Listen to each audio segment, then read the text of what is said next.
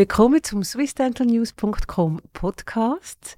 Die Sendung heute ist gesponsert worden von Tommen Medical, einem Schweizer Implantatspezialist aus Grenchen.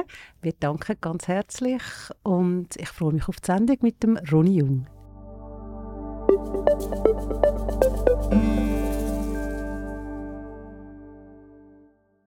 Ganz herzlich willkommen zu einer weiteren Sendung unseres Podcasts hier live aus der Universitätsklinik Zürich. Hallo Roni Jung, wie geht es dir heute? Hallo liebe Marion, mir geht es hervorragend. Äh, ich blicke zurück auf einen spannenden ersten äh, Podcast. Ich war noch etwas mehr nervös beim ersten, jetzt beim zweiten weiß ich so, was mich erwartet, weil ich bin war, wirklich maximal unvorbereitet bei dem ersten und ich habe auf äh, unserem Flow getraut und ich denke, dass, äh, das kam eigentlich ganz gut raus. Das kam super raus, ja. Ich denke, mit dem Flow zu gehen ist sowieso immer eine gute Lösung. Genau.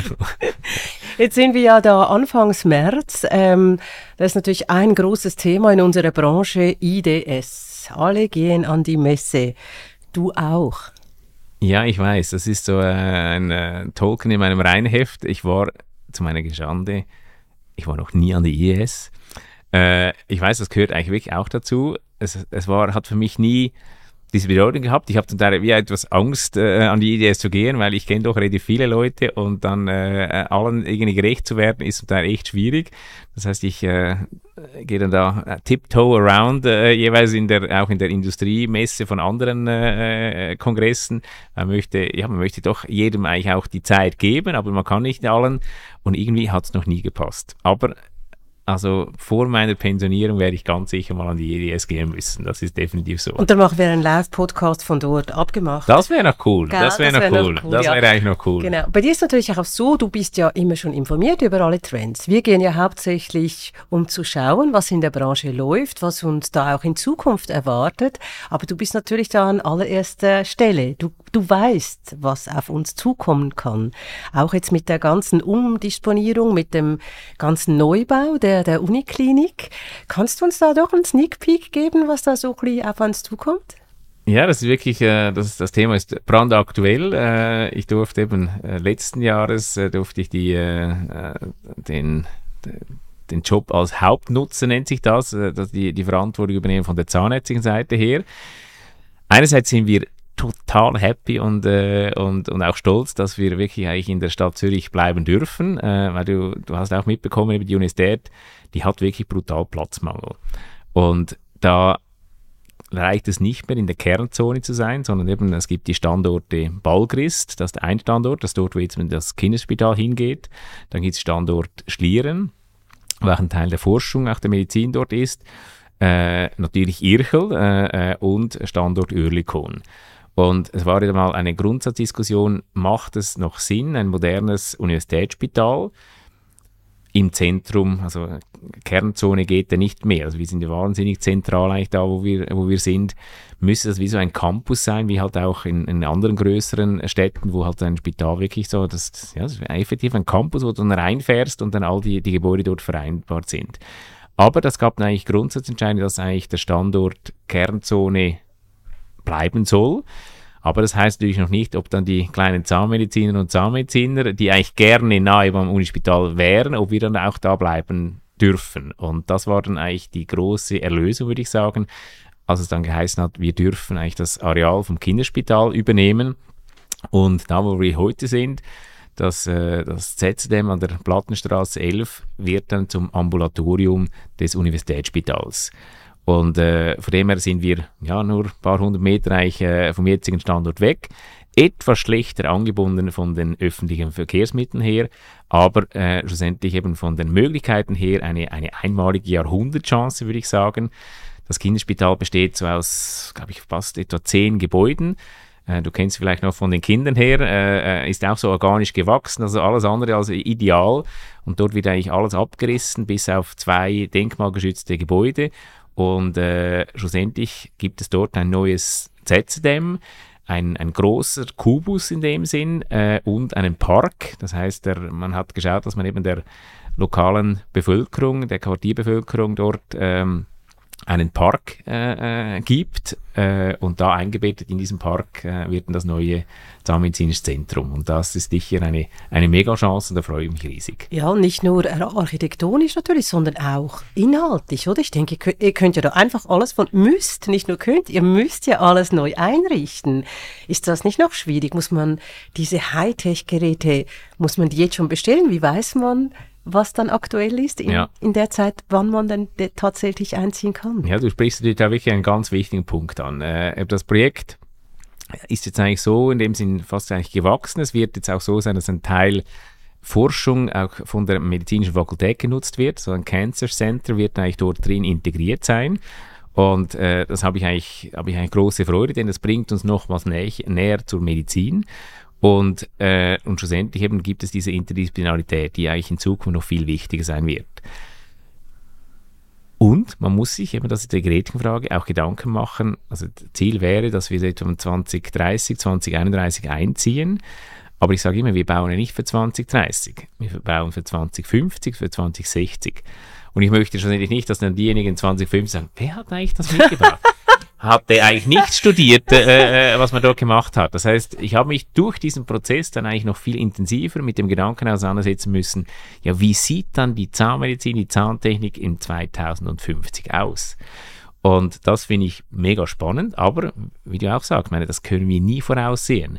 Wir können aber uns Gedanken machen dazu und ich denke, das müssen wir, diese Verantwortung müssen wir wahrnehmen, äh, dass wir uns Gedanken machen, ja, wie soll denn eine, eine solche Zahnmedizin in Zukunft aussehen? Und ich bin natürlich total, nicht nur ich, alle Hörer sind gespannt auf deine Vision. Erzählst du uns etwas darüber? Was denkst du, wie, wie fest verändert sich der Beruf noch? Ja. Wir sind ja schon viel gegangen, es ist ja schon sehr viel passiert, oder? Ja. Aber ich denke, es wird noch viel dramatischer werden, muss ich sagen. Ähm, wenn, denn wenn du auch heute schon siehst, die Zahnmedizin, die Orthopädie ist für mich ein ganz gutes Beispiel, die Kieferorthopädie, wie sehr sie sich verändert hat. Das kann ja so weit gehen, dass, es, äh, dass man wirklich einen Kieferorthopäden in der klassischen Art und Weise vielleicht gar nicht mehr so braucht.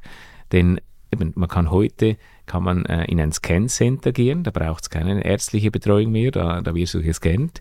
Das wird dann, die Daten werden dann äh, zentral verarbeitet. Dort braucht es natürlich dann wieder Fachpersonal. Das wird dann auch unterstützt durch natürlich AI-Programme, also Artificial Intelligence-Programme, um dann eben dann eine Zahnbewegung dann zu simulieren. Da habt ihr eigentlich in diesem ganzen Workflow ganz wenig Zahnarztkontakt noch. Und dann stellt sich dann mal die Frage, ja, wie viel ist dann der Patient oder die Patientin noch in einer Praxis?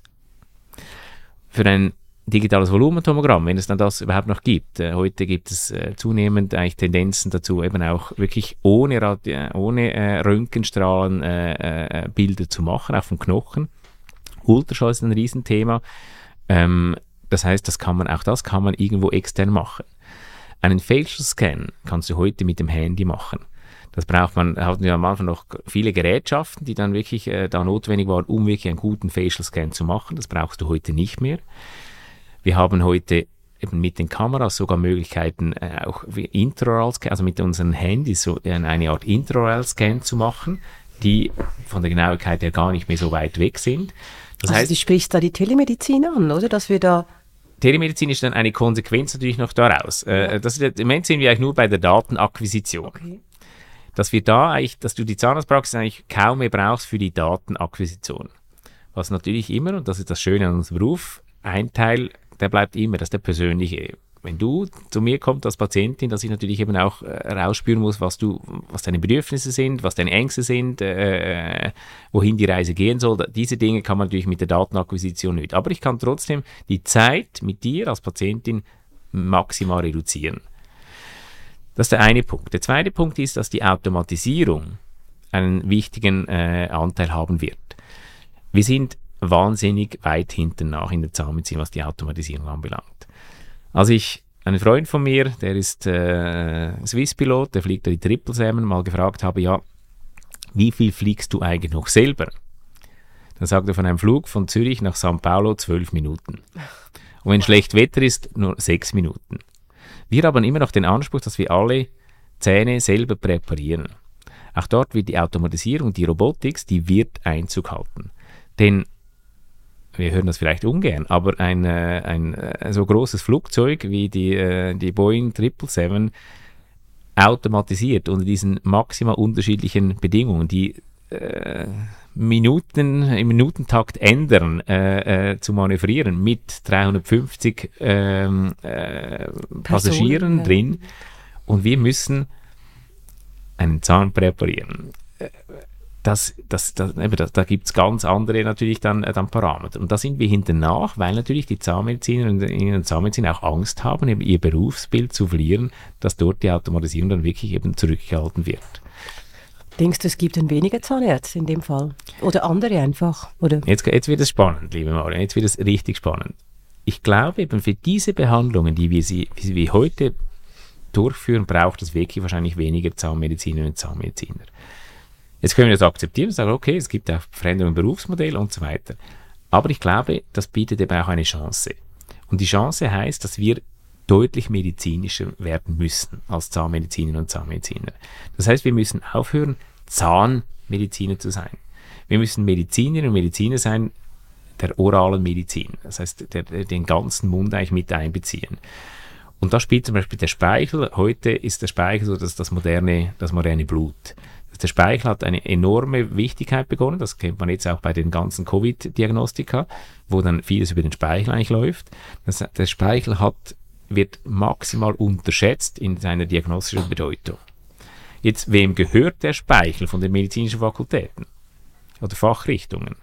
Das gibt es eigentlich in dem Sinne noch nicht. Das heißt, der Ohren-Nasen-Halsarzt, ja, der hat auch mit den Speicheldrüsen zu tun, aber der Speichel selber als Diagnostikum äh, ist dort auch nicht so eingesetzt. Der, äh, der Gastrointestologe, der beginnt eigentlich später. Äh, der Immunologe, der, äh, der geht mehr auf die immunologische Situation. Das heißt, das könnte unsere mega Chance sein, wirklich eben uns zu etablieren.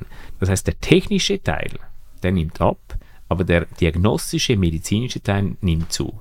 Und ich behaupte heute, das ist die Chance, um wirklich als Zahnmedizinerin und Zahnmedizin in Zukunft zu überleben. Lach jetzt nicht über die Frage, aber denkst du, man kann dann auch mit dem Speichel oder aufgrund der Analyse des Speichels Karies früher erkennen oder so Sachen? Oder ist das jetzt nein, das, das, völlig nein, das, doof gefragt? Nein, das ist total nicht doof gefragt. Das ist sicher ein Teil davon. Aber für mich geht es eben noch weiter, eben wenn wir über Medizin sprechen. Also es gibt heute äh, ähm, gibt schon Wissenschaft darüber, dass zum Beispiel im Bereich äh, Brustkrebs, im äh, Speicheldiagnostika über 100 Tage früher zur Diagnose kommst, Brustkrebs, als wenn man die traditionellen äh, Diagnostika nimmt. Und wenn du überlegst, im, im, äh, im, wenn es um, um, um, um äh, Onkologie, um, äh, um Krebs geht, 100 Tage früher oder später ist brutal entscheidend.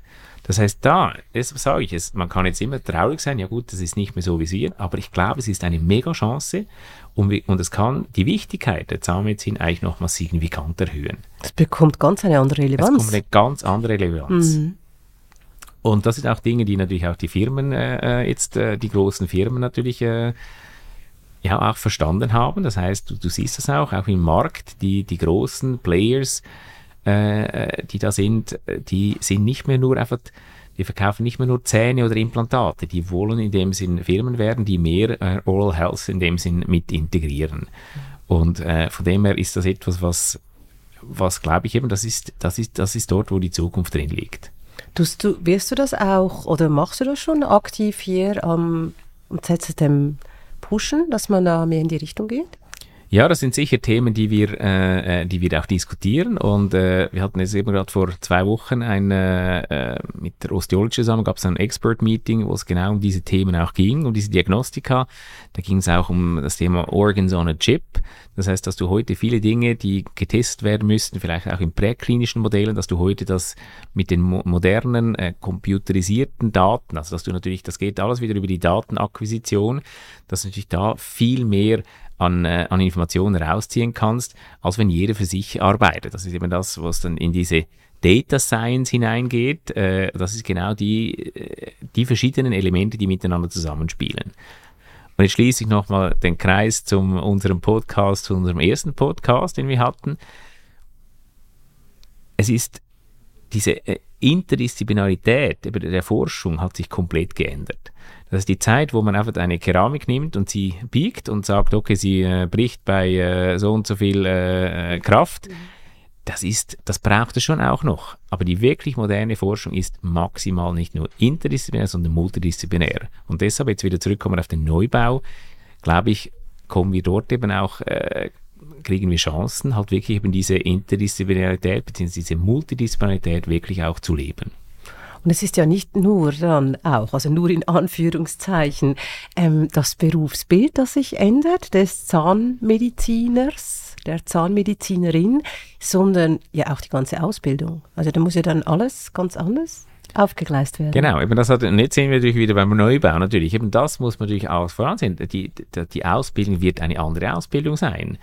Und das, und das ist natürlich dann schwierig, jetzt das noch abzubilden, dann in all diese Eventualitäten. Also am Ende müssen ja bauen und die müssen Kosten definieren und eben, wir sind jetzt bei über 300 Millionen, das, wo das ganze Projekt kostet, also eine enorme Zahl.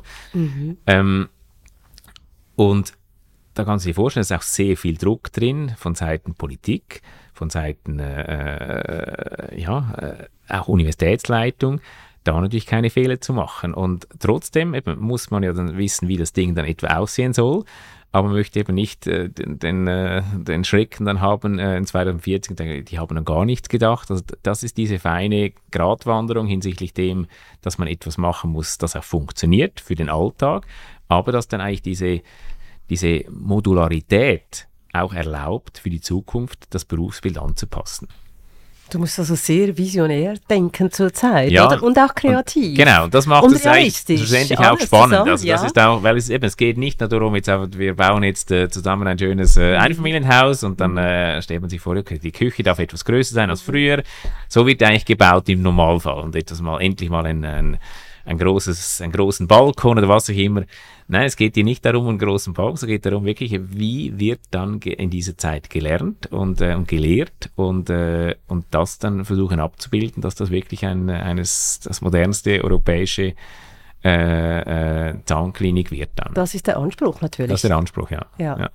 Und es wird sich ja nicht nur das Berufsbild des Zahnmediziners oder in der Zahnmedizin ändern, das der Zahntechnikerin, des Zahntechnikers ja auch. Hast du auch da für uns eine, einen Inhalt, eine ja. Vision? Ja, das glaube ich ganz, das, ich glaube, das sehe ich ganz klar. Also das glaube ich, Nummer eins ist,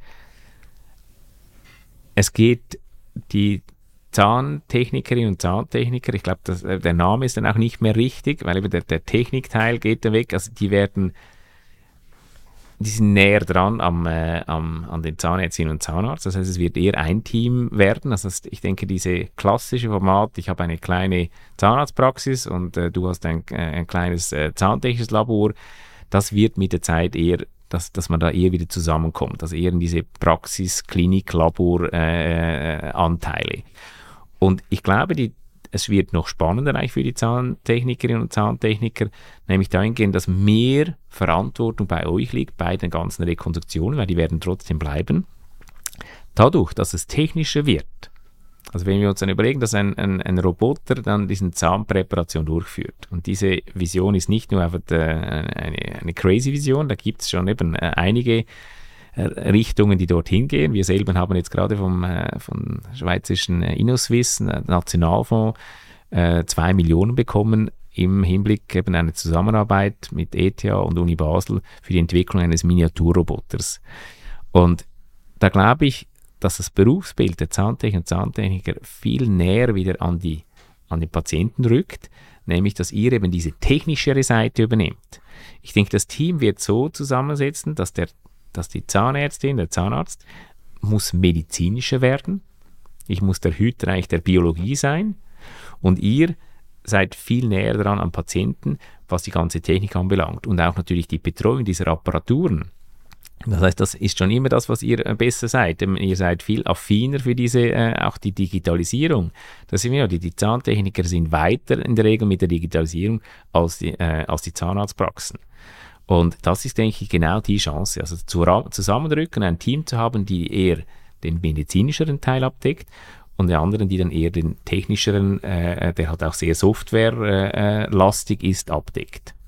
Also da entstehen völlig neue Berufsbilder in, Ja. in, in sämtlichen Branchen, aber das kennen wir ja von der Evolution. Ich meine, wir fahren auch keine Kutschen mehr oder so. Ja. Es, es, es verändert sich. Ja. Man, man muss mit der Zeit gehen Ja. oder sich anpassen. Ähm, du sagst, es ist eine Chance.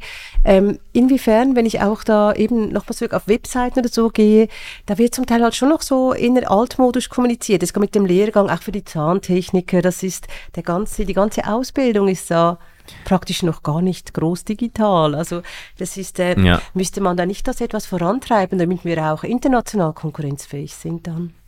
Da muss ich ehrlich sagen, ich habe zu wenig jetzt Einblick wirklich in die, äh, in die zahntechnische Ausbildung. Da, da weiß ich wirklich zu wenig. Auf der anderen Seite, man darf nicht vergessen, eben, das ist für uns zwei natürlich jetzt lustig, da etwas in die Zukunft zu schauen. Auf der anderen Seite muss der Alltag auch abgebildet sein. Das darf man nie vergessen. Es ist immer diese Zweischneidigkeit, dass wir als, äh, auch diskutiert haben dort bei den, äh, ja, wie, wie moderne Fortbildung, Weiterbildung aussieht. Es ist, man muss das jetzt abbilden, aber man muss trotzdem eigentlich doch immer so visionär sein, dass man eben auch in die Zukunft schaut, dass man nicht überrascht wird mit all den Veränderungen, die dort stattfinden. Und ja, da bin ich überzeugt, dass eben auch die Zahntechniker sich wirklich dort die Ärmel hinterkrempeln müssen, Genau. um zu sagen, ja, wir müssen uns auch diese Gedanken machen. Und ich glaube, es ist zum Guten. Ich glaube, es wird, es wird echt spannender. Du hast ja bestimmt auch den internationalen Vergleich. Wie steht denn die, die gesamte Zahnmedizin da? Sind wir immer noch absolut top, wie das irgendwie vor 15, 20 Jahren war? Oder wie sieht das mittlerweile aus? Ja, ich denke, das können wir wirklich sagen. Ich denke jetzt auch eben in diesen Rankings, die da sind, äh, ist nach wie vor eben ist die Uni Bern und die Uni Zürich eigentlich die beiden, die in den Top 10 sind. Äh, und äh, als, als kleine Schweiz, muss man sagen, ist das schon äh, ist das Eine echt, Leistung. Äh, echt eine Leistung. Ja. Und das ist auch 2022 noch so. Also das ist, äh, das ist definitiv so. Und das äh, willst du natürlich auch weiter. Du willst natürlich, dass in diesem Ranking bleibt, Ja, oder? da kommt natürlich dann wieder der Sportler zum Zug. Ja, klar, der äh, Ehrgeiz, oder? äh, Wunsch wäre sogar vielleicht mal eben Top 5 zu werden. Das wäre natürlich noch schöner. Und äh, eben das erreichen wir, indem wir eben mit viel Enthusiasmus und Begeisterung eben diese Zahnmedizin weitertreiben und dann hat wirklich eben auch diese Vision mitleben und mittragen, auch natürlich von der, von der Seite der Entwicklung, Forschung her. Und da forscht ihr auch da dran mit diesem Roboter. Steht der schon da, der Roboter? Ja, das, äh, äh, da kann man noch nicht so äh, viel darüber sprechen, aber äh, da geht es da, das sehr intensive Forschung und äh, die wird jetzt nochmal äh, ja, intensiviert. Das ist natürlich eben das ist ein sehr großer Betrag, der da äh, die Schweiz da zur Verfügung stellt für diese Entwicklung und das ist für uns natürlich ein, ein großes Prestigeobjekt äh, äh, und Entwicklung und äh, ja, da wollen wir wirklich an vorderster Front dabei sein. Also das muss ich mir jetzt wirklich auch wieder etwas äh, vielleicht doof gefragt, muss ich mir vorstellen, über der Autoindustrie oder so, wo der Roboter die einzelnen Teilen zusammensetzt, dass da dann auch der Dentale oder der, wie nennt man den, den Dentalroboter dann auch schleift. Kann ich, so? Ja. Genau, also ich denke, was, was eine große Falschvorstellung ist, und ich denke, da wurden auch viele Fehler begangen in der Vergangenheit, ist, dass man versucht, den Mensch zu kopieren. Was völlig schwachsinnig ist, ist irgendwie einen Roboterarm zu kreieren, der ein, äh, ein, ein Winkelstück äh, hält. Ja. Weil der hat eigentlich schlussendlich das gleiche Problem wie der, äh, äh, wie der Zahnarzt auch. Äh, da be- bewegt sich der Patient, äh, die, die Zunge kommt im Weg und so weiter. Das heißt, moderne Robotik versucht eigentlich den Menschen nicht zu ersetzen, sondern ihn zu komplettieren. Dinge zu machen, die du eben nicht machen kannst. Und das ist eigentlich die Zukunft. Das tönt extrem spannend. Da freue ich mich schon wahnsinnig drauf, wenn es denn da die ersten Einblicke Ja, über das, dieses äh, äh, das äh, Projekt hoffe ich, gibt. dass ich dann da mal äh, äh, in nächster Zeit dann auch mal etwas mehr Einblick geben kann. Was meinst du, wird das noch da in diesem Gebäude sein, an Plattenstraße oder schon dann am Nein, das wird Gebäude? in diesem Gebäude sein. Wird schon noch in diesem Gebäude Ja. sein. Also Ja. das heißt in den nächsten sieben Jahren. Ja, schon früher wahrscheinlich. Sehr cool. Ja. Was kommt sonst noch so auf uns zu? Hast du noch irgendwie sonst einen spannenden Ausblick? Was Ja, ich denke eben, das, was wir vorher auch besprochen haben, ich denke, die, ähm, das ganze Thema der E-Health äh, äh, äh, ist ein riesiges Thema, dass wir natürlich viel besser äh, mit den Informationen eigentlich umgehen müssen. Und das große, große Thema, äh, das ist eigentlich das Schlagwort, ist eigentlich über die Personalized Medicine oder Personalized Dentistry. Das heißt, diese personalisierte Zahnmedizin, das ist für mich das Ziel, das wir erreichen müssen. wenn wir heute eigentlich Zahnmedizin betreiben, versuchen wir mit Standardmethoden, äh, die einfach einigermaßen anzupassen an all diese möglichen äh, Patientinnen und Patienten. Auch in der Implantologie, wir haben eigentlich total vielleicht etwa 14, 15 verschiedene Implantatformen und Längen. Klar, die unterscheiden sich in feinen, in feinen Bereichen, aber da sind wir weit davon weg, wirklich dort eine personalisierte Zahnmedizin zu haben. Oder wir haben für äh, du als also bräuchte es noch mehr in dem Fall. Noch mehr, es bräuchte in dem Fall noch mehr verschiedene. Es bräuchte eben für jeder eigentlich das, das richtige Implantat. Okay. Weil wenn ich einen, äh, einen zwei Meter großen, äh, 120 Kilogramm schweren Mann äh, behandle oder eine 42 Kilogramm leichte, äh, 1,60 äh, große, äh, grazile Asiatin, dann kriegen die genau das gleiche Implantat. ja, stimmt. Genau das gleiche Implantat. Und du machst eine Krone und rechnest mit Schichtstärken, die die vorgegeben sind, sagen von 1,2 Millimeter. Das ist ein Witz. Wir gehen mit den gleichen Schichtstärken in alle Patientinnen ein. Das ist ein absoluter Witz. Ziel ist es eben natürlich, du hast diese Daten, dadurch, dass ich dich, wenn ich jetzt dich jedes Jahr bei mir im Recall hätte, da kann ich jedes Jahr einen Scan machen. Das heißt, ich kann mit der Zeit dann auch berechnen, wie viel Aktivität du auf deinen Zähnen hast. Das heißt, aus dem heraus kann ich dann berechnen, ja, wie viel, wie viel Keramikstärke brauchst du. Jemand anders, äh, äh, der, der hat eine ganz andere Funktion. Der braucht dann vielleicht mehr als diese 1,2. Du brauchst vielleicht nur 0,8, 0,7. Und genau das ist die moderne Zahnmedizin, die dann eben die Materialien so einsetzt, die dann dir, deinem Körper, deinem, deine Funktionen, deinem Gebiss eigentlich entspricht. Es wird alles viel individualisierter Es wird maximal viel individualisierter. und teurer. Das ist natürlich dann eben, das müssen wir natürlich dann durch die Modernisierung und natürlich auch dadurch, dass die, dass die Workflows in dem Sinn automatisierter werden. Das muss sich dann natürlich die Waage halten. Das, ist- wenn ich jetzt einen Roboter hätte, theoretisch könnten dann sechs Patienten gleichzeitig präpariert werden. Und damit werde ich natürlich auch wieder effizienter. Der Roboter selber kostet natürlich dann mehr Geld, aber das teuerste sind immer natürlich die, äh, die Human Resources. Das heißt, die kannst du natürlich wieder anders einsetzen. Und eben deshalb glaube ich, overall wird es nicht weniger Personal geben, sondern wir werden einfach andere Aufgaben bekommen.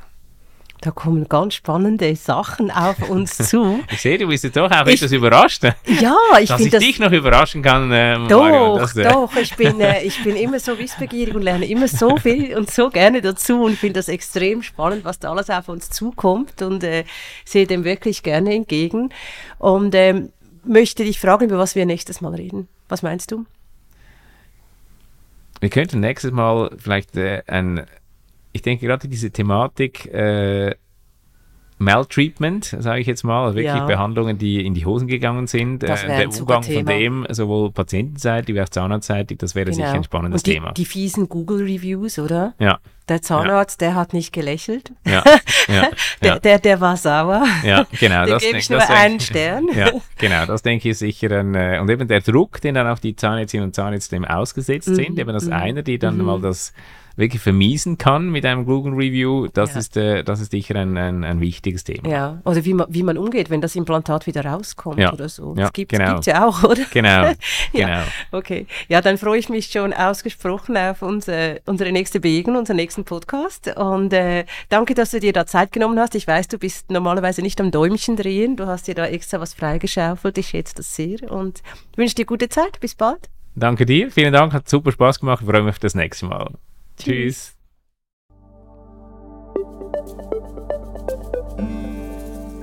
Die Podcast-Folge ist gesponsert worden von Tommen Medical, einem Schweizer Implantatspezialist aus Grenchen.